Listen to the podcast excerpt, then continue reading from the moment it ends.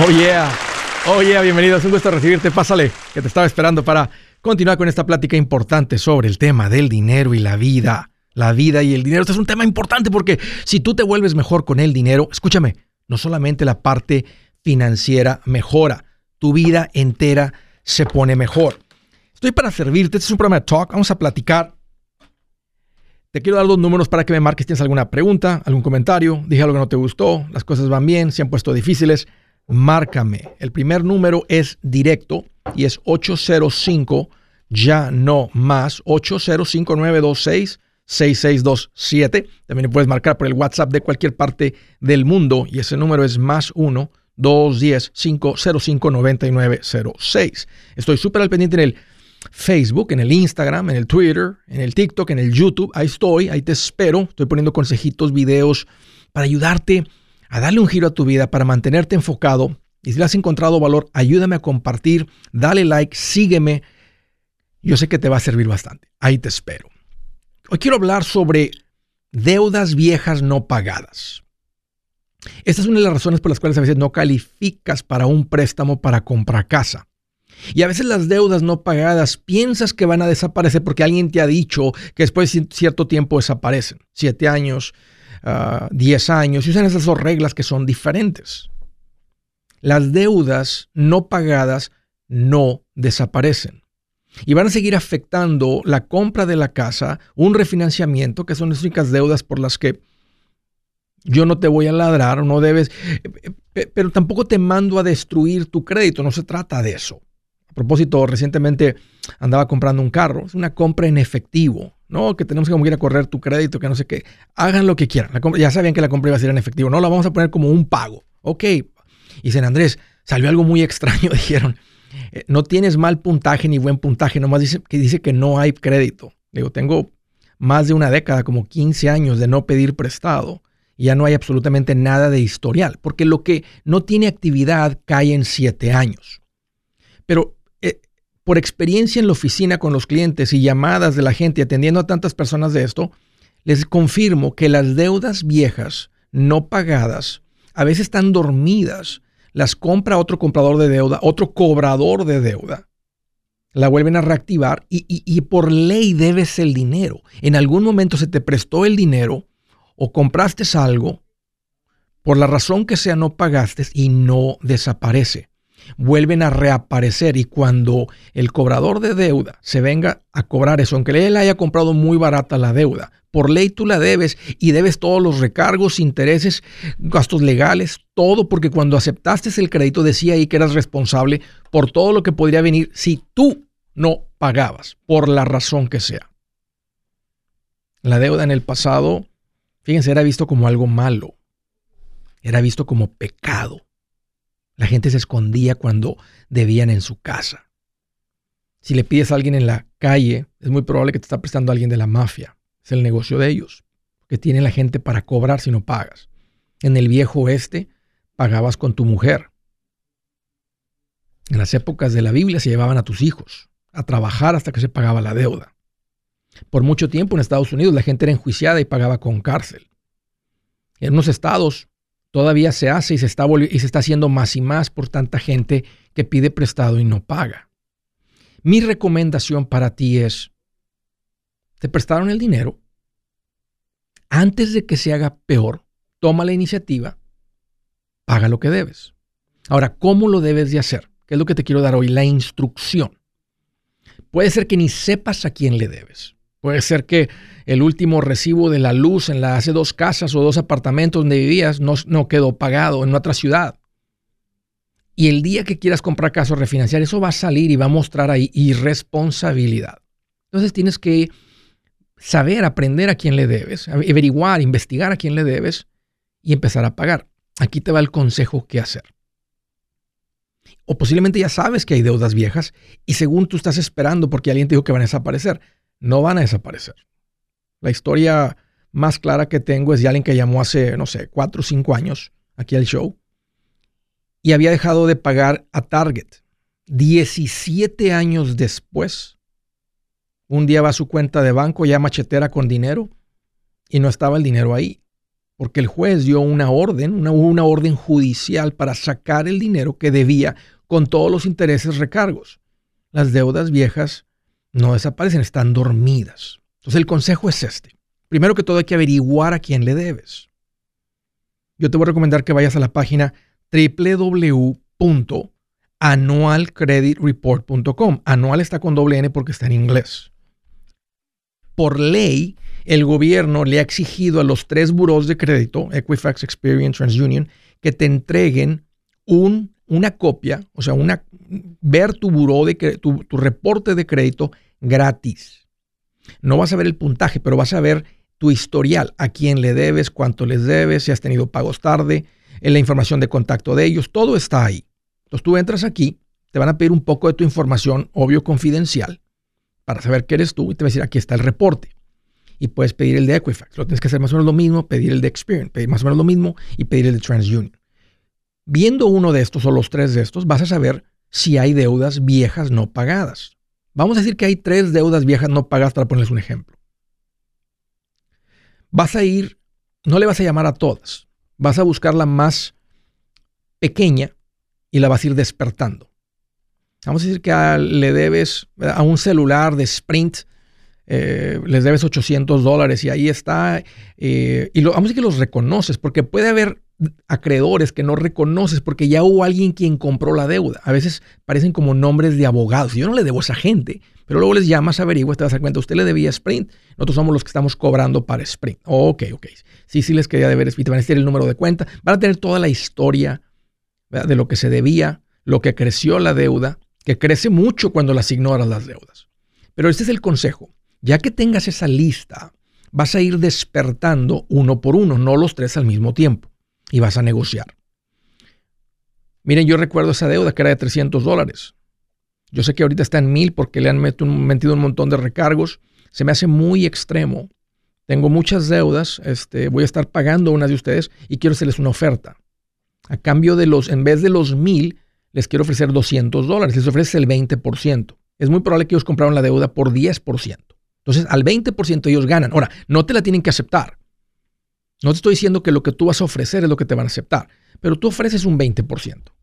Y tal vez lo negocies y terminas en un 30, un 40, en un 50. Si la deuda no es mucha y son 100 dólares más, dile, ok, y aquí esto es bien importante, que te manden una hoja que dice que esta deuda de mil dólares está siendo pagada en su totalidad. Es un settlement in full a cambio de 300 dólares. Cuando tú recibas esa carta y dices, no, no, mándemela, me dijo mi asesor financiero que si no me van a querer cobrar después. Necesito esa carta. Entonces es como una negociación. Eh, tú recibes la carta y la pagas. Y luego despiertas la siguiente deuda. ¿Ustedes quiénes son? No los reconozco. O usted le quedó de ver a, a Dealers, la tienda de ropa. 800 dólares, no pagó, bla, bla, tratamos de cobrar. Ok, ¿por qué son 1500? Miren, les ofrezco 300 dólares. Y, y, vas negociando una por una. Hasta que quede tu reporte de crédito limpiecito. Cuando es usted limpiecito, no te van a decir que no al comprar tu casa, no te van a decir que no al refinanciar tu casa. No hay responsabilidad de tu historia, te has hecho cargo de lo que debes.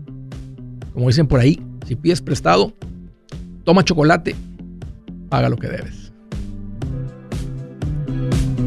Buenas noticias. El libro Transforma tus finanzas en 30 días ya está a la venta. Mira, este es el libro donde te voy a enseñar lo más importante del tema de finanzas personales. Si tú quieres darle un giro a tu vida en 30 días, este es el libro que trae la receta para cómo lograrlo. Pero sabes qué? No me quedé ahí. Añadí dos capítulos que creo que son sumamente importantes. Puse un capítulo para cómo comprar casa y no meter la pata. Si algo tiene nuestra gente ahogada con sus finanzas, es no entender el concepto de comprar casa. También puse un capítulo sobre cómo ganar más dinero. Yo creo que si mejoramos en esa parte, va a ser más sencillo el resto de la administración. Toma ventaja y aprende más sobre este tema con el libro Transforma tus finanzas en 30 días. Está en tapa dura, está en audiolibro, está en ebook y hasta una guía he preparado. Toda la información la encuentras en mi página andresgutierrez.com. andresgutierrez.com. Si es hora de vender la casa, yo les recomiendo que contraten un corredor, un realtor, un profesional. Mire, las estadísticas muestran que cuando contratas un profesional, tu casa se vende por más. Pero cuando digo profesional, no estoy hablando de tu cuñado ni de tu vecino, y mucho menos de la tía Chencha que acaba de recibir su licencia. No pongas tu casa, que para muchos son miles y cientos de miles de dólares en manos de cualquiera. Corredores hay muchos, pero pocos que son de alto octanaje que saben promocionar y negociar tu casa con éxito. Ellos entienden y conocen bien el mercado donde tú vives. Esto es muy importante para vender y muy, muy importante para comprar. Nosotros hemos buscado y hemos encontrado uno de esos en tu área y te lo quiero recomendar. Nuestro proveedor local recomendado, PLR, puede significar el vender tu casa más rápido y por más dinero. Para encontrar un PLR en tu área, visita andresgutierrez.com y haga clic en proveedor local recomendado. Obtenga la ayuda que necesita para vender su casa. Vaya hoy mismo a andresgutierrez.com y haga clic en proveedor local recomendado.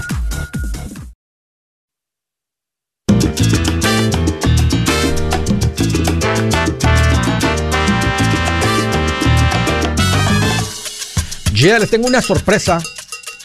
Eh, he estado tan contento disfrutando de este café cielo y les hice una promesa que les iba a presentar al creador, al fundador de esta marca y aquí lo tengo conmigo. Juan, qué gusto de recibirte, bienvenido. ¿Qué tal, Andrés? ¿Cómo estás? Fuerte, fuerte abrazo a toda tu audiencia. Qué contento de estar por acá para compartir con todos ustedes. Una qué bendición. Bueno, qué bueno, Juan. Este, tú sabes mi historia. Yo crecí en mi familia tomando café del que había en la casa y este, de repente, pues uno va al Starbucks y dice, ¡ay, wow, qué rico! Y, ¡ah, mira qué rico el café! O vas a casa de alguien que es así muy cafetero y sacan un café que uno nunca había visto y dice, ¡wow, qué rico el café! Y, déjame comprar en la casa. Y este, pues me, entró la curiosidad, ¿no? De un café rico. Doy con café cielo y aquí estamos, mira, este, platicando, yo haciendo una recomendación y disfrutando de, de un café de una calidad que a veces uno sin imagina, piensas, ¿verdad? Que si es puro marketing, que si es pura mentira, nomás le ponen un precio más alto, lo que sea. Tengo un par de preguntas, eh, Juan. Me da mucho gusto que estás acá y, que, que, así como yo tengo curiosidad, sé que muchas personas también. ¿Qué, qué, qué, qué significa que un café sea premium, que sea un café de alta calidad? ¿Cuál es la diferencia, Juan?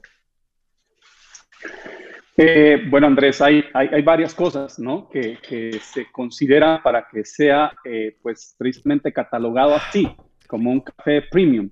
Eh, lo primero de ellos que, ayuda muchísimo al café es la altura en la que este se cultiva, okay. ¿verdad?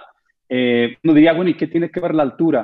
Es cuestión de la planta, es su naturaleza. A una mayor altura se produce un café con una semilla más densa y por consecuente, eh, tiene, digamos que mantiene mejor sus atributos.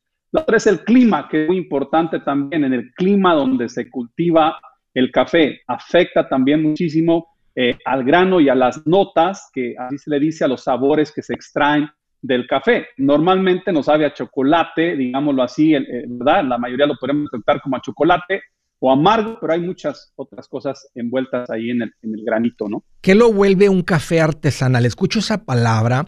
Este, como uno empieza a comprar diferentes cafés y la gente, alguien que le gusta el café, me dice es un café artesanal. Ya lo había escuchado antes. Sé que el café cielo se considera un café artesanal. ¿Qué lo vuelve un café artesanal? Andrés, hay dos tipos de, café. Uno de ellos es robusta, que se cosecha eh, con maquinaria. Normalmente este café se utiliza para producir café instantáneo. Y el otro sería el café arábico, de, se le conoce como un café arábico o arábica, de semilla arábica.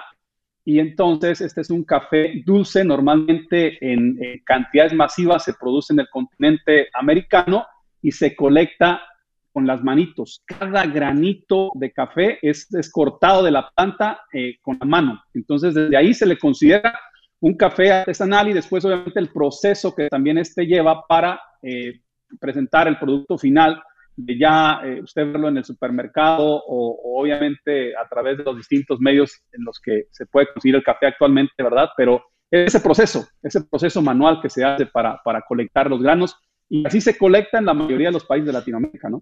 De una manera artesanal. ¿Cómo, ¿Cómo se toma un buen café? Porque uno escucha que light, que eh, tostado mediano, tostado oscuro, O sea, yo he, venido disfrutando mucho realmente probar el sabor del café. O sea, antes lo escondía con la crema, con el sabor, con esto. Estabas tomando más una bebida calientita, rica, dulce, ¿verdad? Pero ahora que, que, se disfruta rico el café, ¿verdad? Y el saborcito y olerlo y todo eso, ¿qué, ¿cómo se toma un buen café?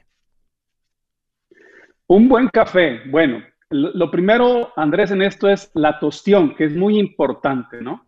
Aquí en Estados Unidos, eh, lo voy a expresar de esta manera, espero no ofender los sentimientos de nadie, de pronto existe esa mal costumbre de que yo compro un café y, si está chocolate, un color negro como la camisa que tú tienes y la camisa que yo tengo, y amargo, es un café con, mucha cafeína, por ejemplo, ¿verdad?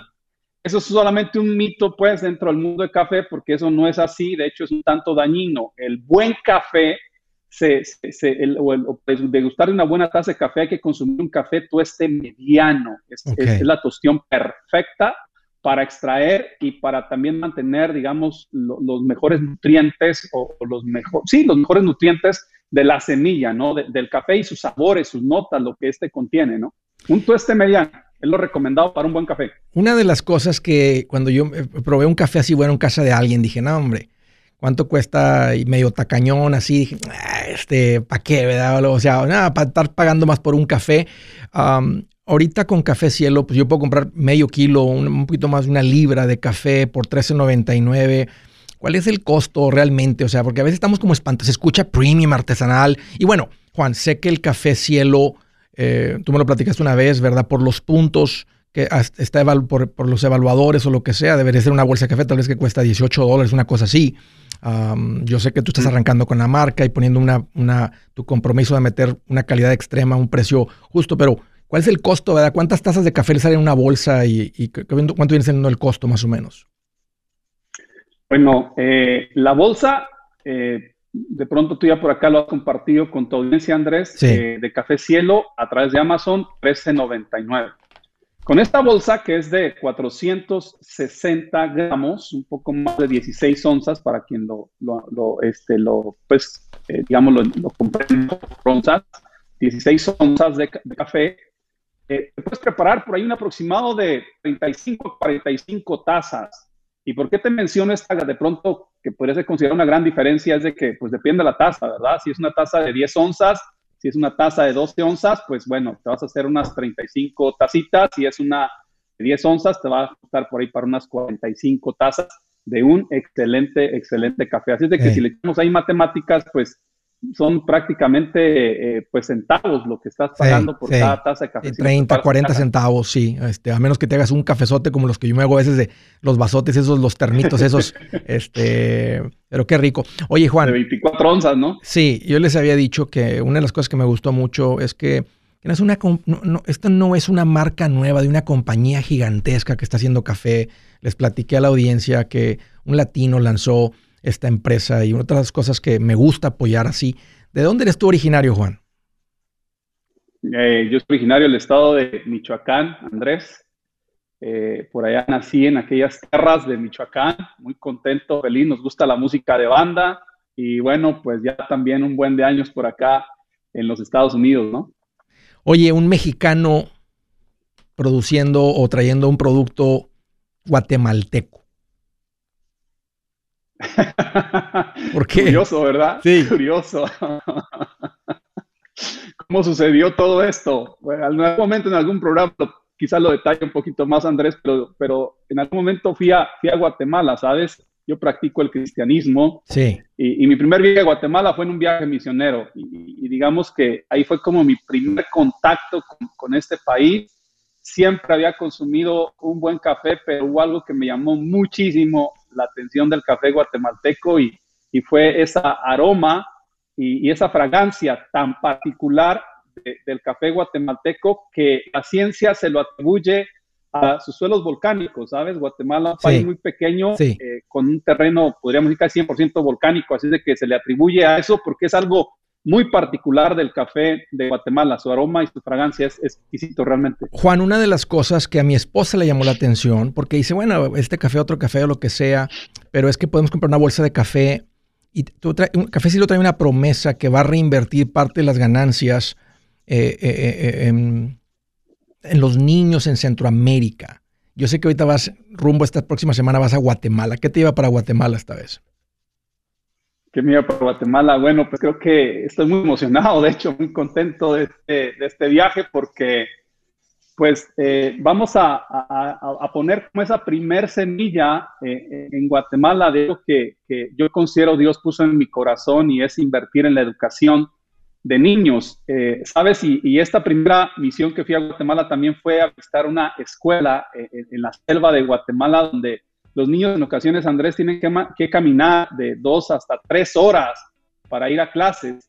Entonces, pues yo creo que todo se conecta, ¿no? Al fin, al fin del día, creo que el Señor puso esa pasión en mi corazón de, de servir en esta, en esta área y apoyar eh, la vida de niños que tienen un acceso eh, pues limitado o a veces que no tienen ni siquiera un acceso padre, a educación. Yo creo en la educación. Qué padre, oye. Es lo que estamos haciendo. Pues muchas gracias, Juan, por estar acá y o sea, se me hace rico este, que podemos disfrutar algo premium. Normalmente no es tan común. Saben que yo les recomiendo, vayan a Amazon, Cómprese una bolsita de café cielo, vale la pena. Si su plan de jubilación es mudarse a la casa de su hijo Felipe con sus 25 nietos y su esposa que cocina sin sal, o si el simple hecho de mencionar la palabra jubilación le produce duda e inseguridad, esa emoción es una señal de que necesita un mejor plan. Uno se siente seguro con su futuro cuando está en un buen plan de jubilación. Usted ya sabe cómo su jubilación debería ser si está trabajando con un asesor profesional que le ayuda, que le ha trazado un plan rumbo al éxito financiero. Un buen plan de jubilación le ayuda a aguantar el sube y baja de las inversiones, porque se enfoca a largo plazo. ¿Quiere sentirse seguro de su jubilación? Haga lo que muchos han hecho y llame a nuestro proveedor local recomendado. Nuestros PLR de inversión son profesionales de confianza que lo pueden poner en un buen plan de jubilación. Para encontrar el PLR en su área, visítenos andresgutierrez.com y haga clic en proveedor local recomendado. Una vez más, andresgutierrez.com y haga clic en proveedor local recomendado para contar con un buen plan de jubilación.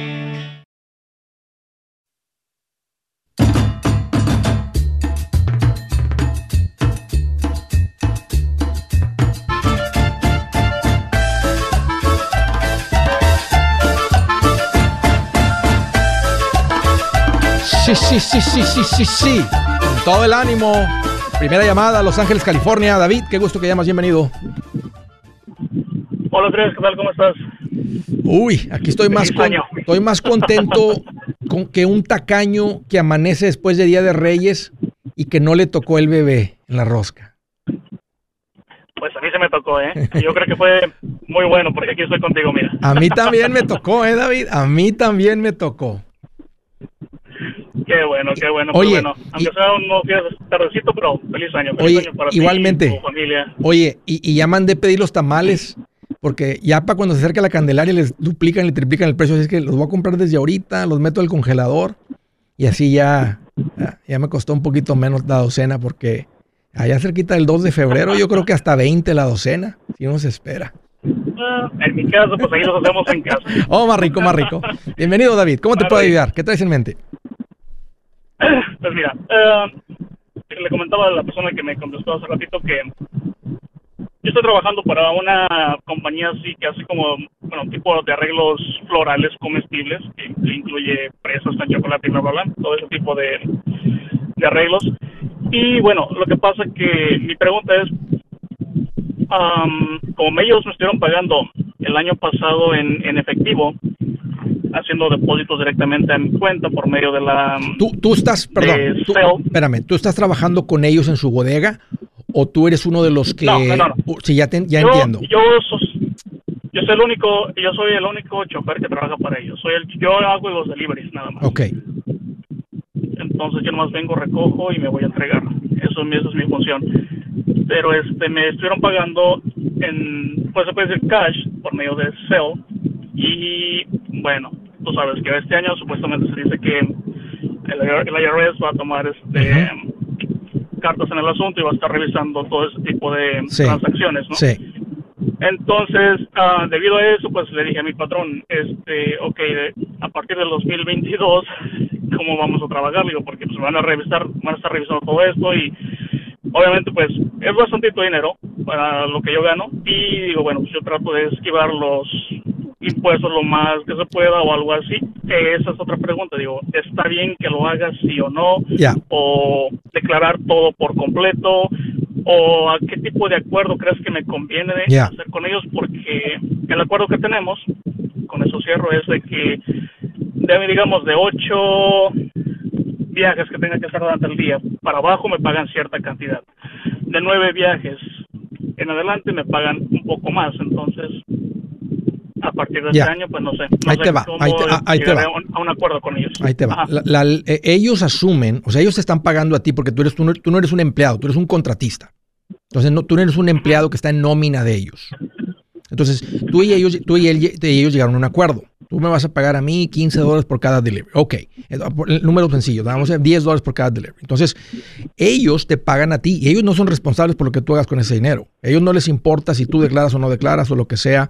Entonces, esa es tu responsabilidad porque tú eres un negocio. El IRS te ve a ti como un negocio. Como si tú fueras y haces un trabajo, te pagan, tú no eres un empleado. Entonces, es tu responsabilidad qué haces con ese dinero. Ahora, lo que la ley dice y lo correcto es que tú debes de declarar todo el ingreso que generas. No importa cómo te paguen, por tarjeta, por cheque, por PayPal, por Cell, por Cash App, por Facebook, este, con efectivo, con lo que sea, porque es un ingreso que tú generaste. Y entiendo, este, estamos así acostumbrados, venimos de una cultura donde así como que pagar impuestos es visto como hasta algo tonto, pero aquí, o sea, tarde o temprano si se dan cuenta, ¿verdad? Que estás evadiendo impuestos, porque eso es lo que es, ese es el término. Entonces, pues te vas a meter en problemas, van a venir auditorías, etcétera. Si no tienes documentos, yo aquí tuve un abogado de inmigración que dijo, Andrés, es una de las primeras cosas que revisan. Si no ha sido responsable con esa área, va para afuera.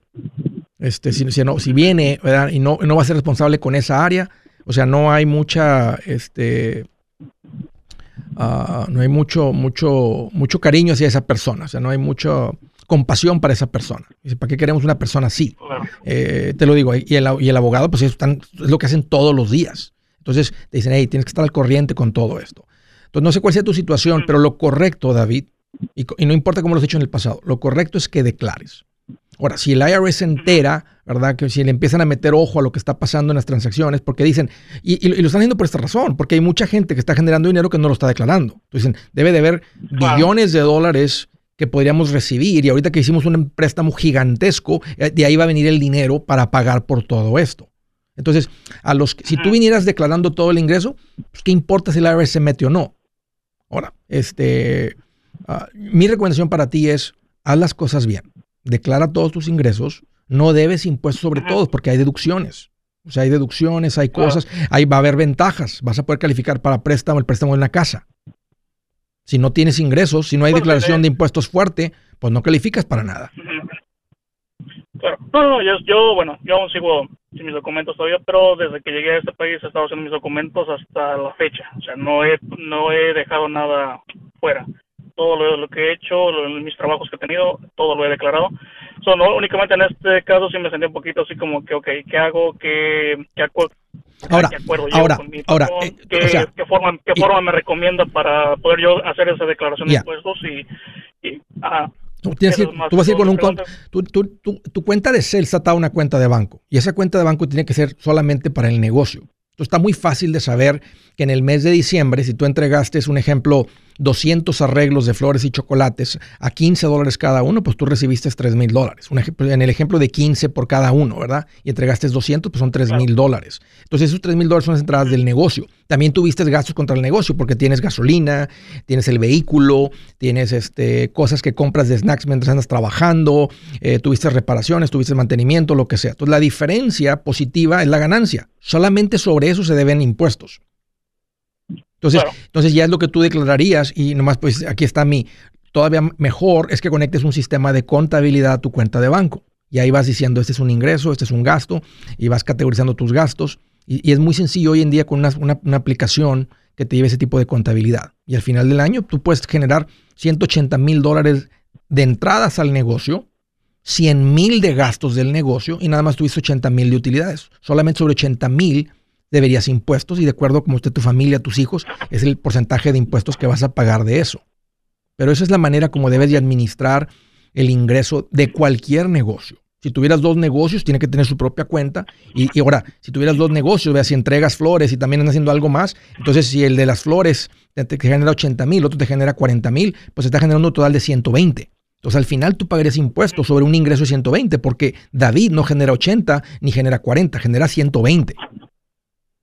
Pero, esa, es la manera como debes de administrar. Ahora, lo que puedes hacer es, si están bien contentos con tu trabajo, tú puedes decir, miren, y a ellos no les va a importar. A mí no, si yo soy ellos, decir, hey, yo, tú, este es el acuerdo que tú y yo llegamos de entrega por, por cada delivery.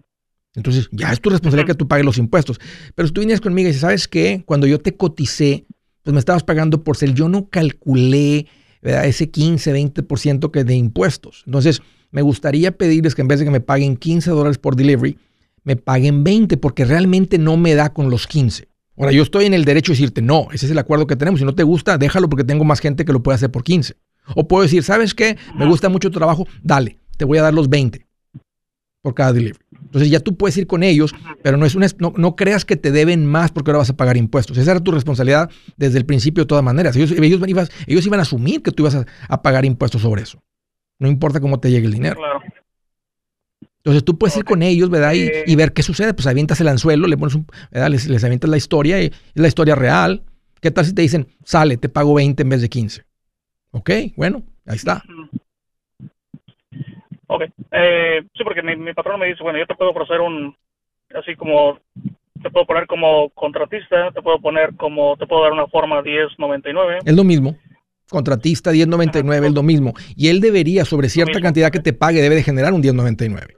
O sea, eh, tú eres responsable por declarar el ingreso, porque si él lo va a deducir, él te va a dar el 1099 de todas maneras y te va a llegar antes del día primero 31 de enero. Porque si él te pagó a ti un ejemplo 100 mil dólares el año pasado entregando flores, entonces él, él, lo va a querer deducir eso. Y la única y la manera segura que le va a pedir el contador es entregale un 1099 a David. Entonces te va a llegar por correo, te va a decir, está tu 1099. Ya si tú no lo, lo, declaras o lo que sea, pues eso ya es tu responsabilidad, ¿verdad? Te dé el 1099 o no, lo correcto es que tú declares el ingreso que llega por un trabajo ofrecido. Un gusto, David, platicar contigo. Gracias por la llamada, por la confianza. Te agradezco mucho eso. No se vayan. Continúa el show Andrés Gutiérrez. Nancy, ya estoy contigo en un par de minutos, permítame. Yo soy Andrés Gutiérrez, el machete para tu billete y los quiero invitar al curso de paz financiera. Este curso le enseña de forma práctica y a base de lógica cómo hacer que su dinero se comporte, salir de deudas y acumular riqueza. Ya es tiempo de sacudirse esos malos hábitos y hacer que su dinero, que con mucho esfuerzo se lo gana, rinda más. Venga a aprender a cómo poner en práctica estos principios sobre finanzas que han cambiado la vida de más de un millón de familias, incluyendo la mía, y le aseguro que también cambiará la suya. No se puede perder esta oportunidad.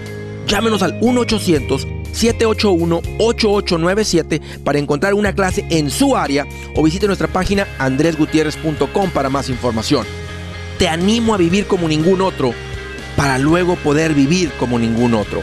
Regístrese hoy al 1-800-781-8897. 800-781-8897. Lo esperamos.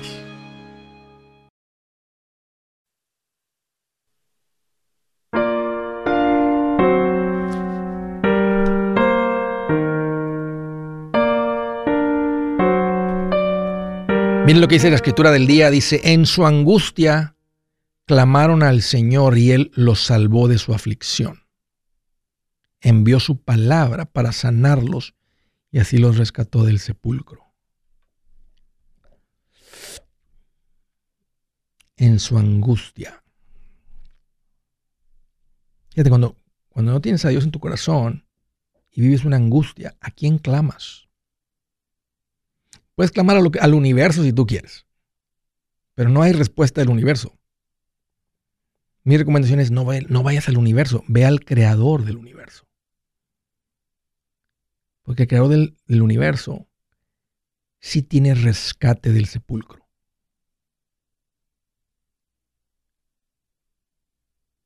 El creador del universo sí tiene descanso para tu alma que no lo encuentra. Ok, vamos a dejar eso ahí. Desde San Diego, California, hello Nancy, qué gusto que llamas, bienvenida. Hola Andrés, ¿cómo estás?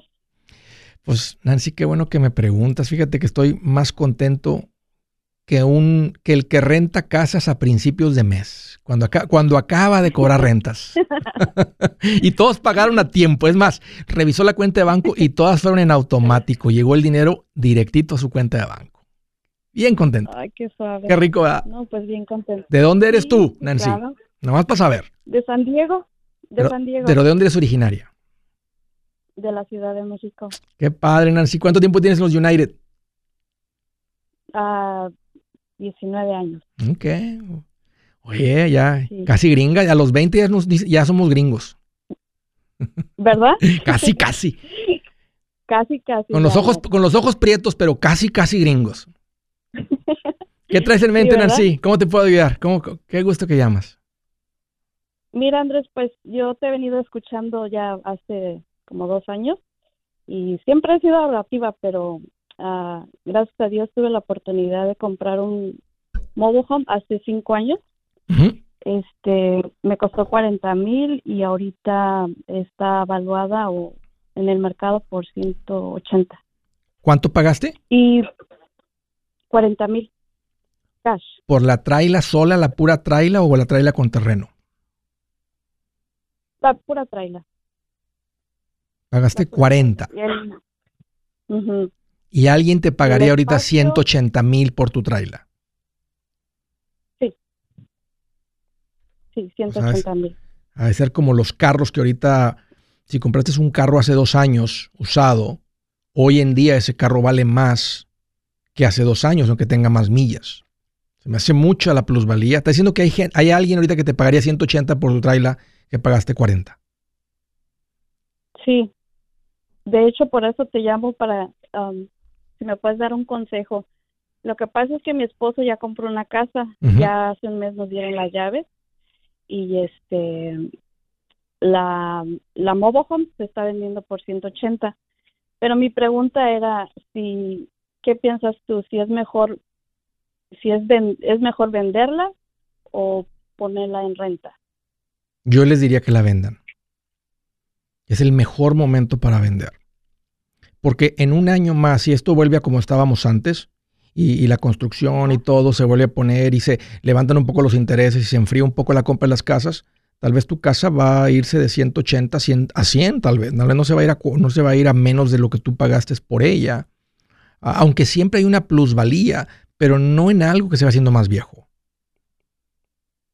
Eh, O sea, una, una mobile home no es como, como un vino o una pintura que entre más vieja la pintura que alguien, que alguien pintó con un pincel, ¿verdad? Este, se va subiendo de valor. Una mobile home es como un carro. Estás aquí en una, una- una cosa que no se ha dado y que no se ha visto en mucho tiempo. Yo sé que hay ciertos mercados únicos, muy extraños, donde hay, tanta, o sea, hay una, una escasez de vivienda o cierta ubicación. O sea, tú, tú eres dueña de la traila, pero estás pagando piso. Sí, pago, bueno, en estos cinco años hemos, hemos hecho cuentas y es alrededor de unos mil cada mes. En, ok, en promedio, ok. Y ustedes más En pagaron promedio. 40. Pues qué increíble que algo que normalmente baja de valor, es casi como si compraran un carro, eh, como si tu marido compró un carro este, de esos antiguos de colección, ¿verdad? Un Mustang del 67, que tal vez lo compró hace 10 años y, este, y pues lo compró como joven para hacerlo bonito y de repente agarraron y todo el mundo quiere un. Mustang 67 y, y agarró valor, a pesar de que es algo que baja de valor. Entonces, yo les diría, este, ¿cuánto podrían cobrar de renta? Ah, hasta dos mil cuatrocientos. Qué cosa más loca vivir en San Diego. 2.400 menos 1.000, les quedarían 1.400 mensuales. Ustedes pagaron 40, que lo convierte en una tremenda inversión de renta, pero recibir 180, ¿cuánto deben en la casa? ¿Ya la pagaron o todavía deben de los 40 que compraron, la que pagaron? Que la pagaron. No, la pagué cash, los 40. Ok. Y de la otra casa que compró mi esposo, dio 100 mil de, ah, down payment, ¿Y el cu- 20%, ¿Cuánto se debe? 500. Porque yo le decía a mi esposo, yo, Mm. yo estaba pensando en, si nos dan esos 180, ponte unos 150, él todavía tiene, entre yo y él tenemos 80, ah, nos gustaría comprar otra casa y esa casa ponerla en renta. ¿Otra traila o otra casa? No, una casa. Sí. y Ya la- tráela, ya no. Sí. ¿Sabes qué? Me estoy pensando en los números y me gusta la renta, o sea, lo que produce. O sea, produce 1.400 libres posiblemente. Si son 10.000, produce 1.000. Si, son, si fueran 2.000 dólares. Pero si llega a pagar 2.200, 2.300, son 1.300, 1.400 por encima del piso. Pero, Pero ahorita si tú la vendes, Son 1300. Sí, mi, perdón, 1300. Ahorita, 1300 es lo que se paga ahorita. de, renta? Al mes. De renta. O sea, ¿tú, tú pagas 1300 porque por el piso? Por el piso. Wow, 1300 por el puro piso. A mí, mira, a mí me sigue gustando la idea de que, que usemos lo que nos dice la historia. Y la historia nos dice, pon el dinero en cosas que suben de valor. Aunque esto tuvo plusvalía, si ustedes venden por 180, ¿verdad? Primero les diría, quítense la hipoteca que tienen gigantesca. Y aunque tengan un buen ingreso, si falla el ingreso de uno de ustedes, la casa va a pesar mucho porque la hipoteca es muy alta. Ok. Entonces, eh, que es el pasito 6 básicamente del plan financiero. Quitarse la, la deuda de la casa, porque si fallan tus ingresos los de tu marido, se pone difícil el pago de la casa, poco no? Sí. ¿Cómo no? Porque es una deuda grande, es una, una hipoteca que mientras los ingresos estén ahí, o sea, es como la deuda, funciona. Pero si hay un poquito de fluctuación en eso, se pone bien, bien complicado. Uy, está bien difícil porque funciona como renta por lo que produce. Aunque dice que son 1.300 de piso, le llegas a rentar por 2.000 o 2.100, son 700, 800. Es mucho más valioso tener los 180 mil dólares. Y ahorita que tiene valor, podría ser que en un año los carros van a bajar cuando vuelva a haber más oferta de carros y menos, no menos demanda, pero más oferta de carros. Lo mismo con una traila. O sea, ¿tú pagarías, o sea, 180 mil por una traila del año que es esta? Tú dirías no, este, porque ya tiene 10 años de vida o 15 años de vida, los años que tenga de vida. ¿verdad? Va, es algo que se va deteriorando. Entonces, no, vamos a usar lo que la historia nos dice que es poner dinero en cosas que sabemos que suben de valor. Vendan la, la propiedad, es un excelente momento para vender y pongan ese dinero en algo que sabemos que a plazo largo va a subir de valor, que es su casa o otra propiedad. Si tuvieran una propiedad comprada en efectivo, me dice Andrés, tenemos una, propiedad comprada en efectivo, este, en efectivo, no dos con deuda, porque ahí si pierden los ingresos se pierde todo. Pero si tuvieran una, otra una propiedad que encontraran, tal vez lejos de San Diego o algo, eh, aunque tener otra propiedad es casi lo mismo que tener su casa pagada, porque al quitarse el pago de su casa es como tener un rentero que no falla. Por eso el plan financiero dice en el Paito 6, quítense primero su casa, su, hipoteca, especialmente una hipoteca muy pesada, porque algo pasa con los ingresos y en nuestra vida laboral de 30, de 40, 50 años, las cosas suceden. Un gusto, Nancy, platicar contigo. Qué increíble. Una traila por 180 mil dólares. Como lo que está pasando con los carros ahorita valen más que hace dos años. Es un mal momento para vender carros, un mal momento para comprar. Amigos, hay que aprenderle a esto, es cuestión de, es cuestión de aprenderle y qué rica la paz financiera, pero hay una paz que llega al alma cuando caminas con el príncipe de paz, Cristo Jesús. Hey amigos, aquí Andrés Gutiérrez, el machete para tu billete. ¿Has pensado en qué pasaría con tu familia si llegaras a morir? ¿Perderían la casa? ¿Tienen para sepultarte? ¿Tienen para mantener las luces prendidas, el agua corriendo, comida en el refrigerador? ¿O tienen que vender tamales y llamarle a un locutor para ver si les ayuda con una colecta? No se trata de espantarte, pero sí de hacerte pensar en proteger a tu familia con un seguro de vida. El seguro de vida es uno de los más importantes y no es complicado obtenerlo. Tampoco es caro si compras un seguro a término. Buenas noticias, te recomiendo a Seguros Tutus, una agencia totalmente enfocada en nuestro pueblo latino con y sin documentos. Te podemos dar la mejor cotización porque somos independientes. Para una cotización o para platicar con alguien, visita segurostutus.com. Todo junto, segurostutus.com o llama al 844 sí Tutus 844-748-8887. 844-748-8887.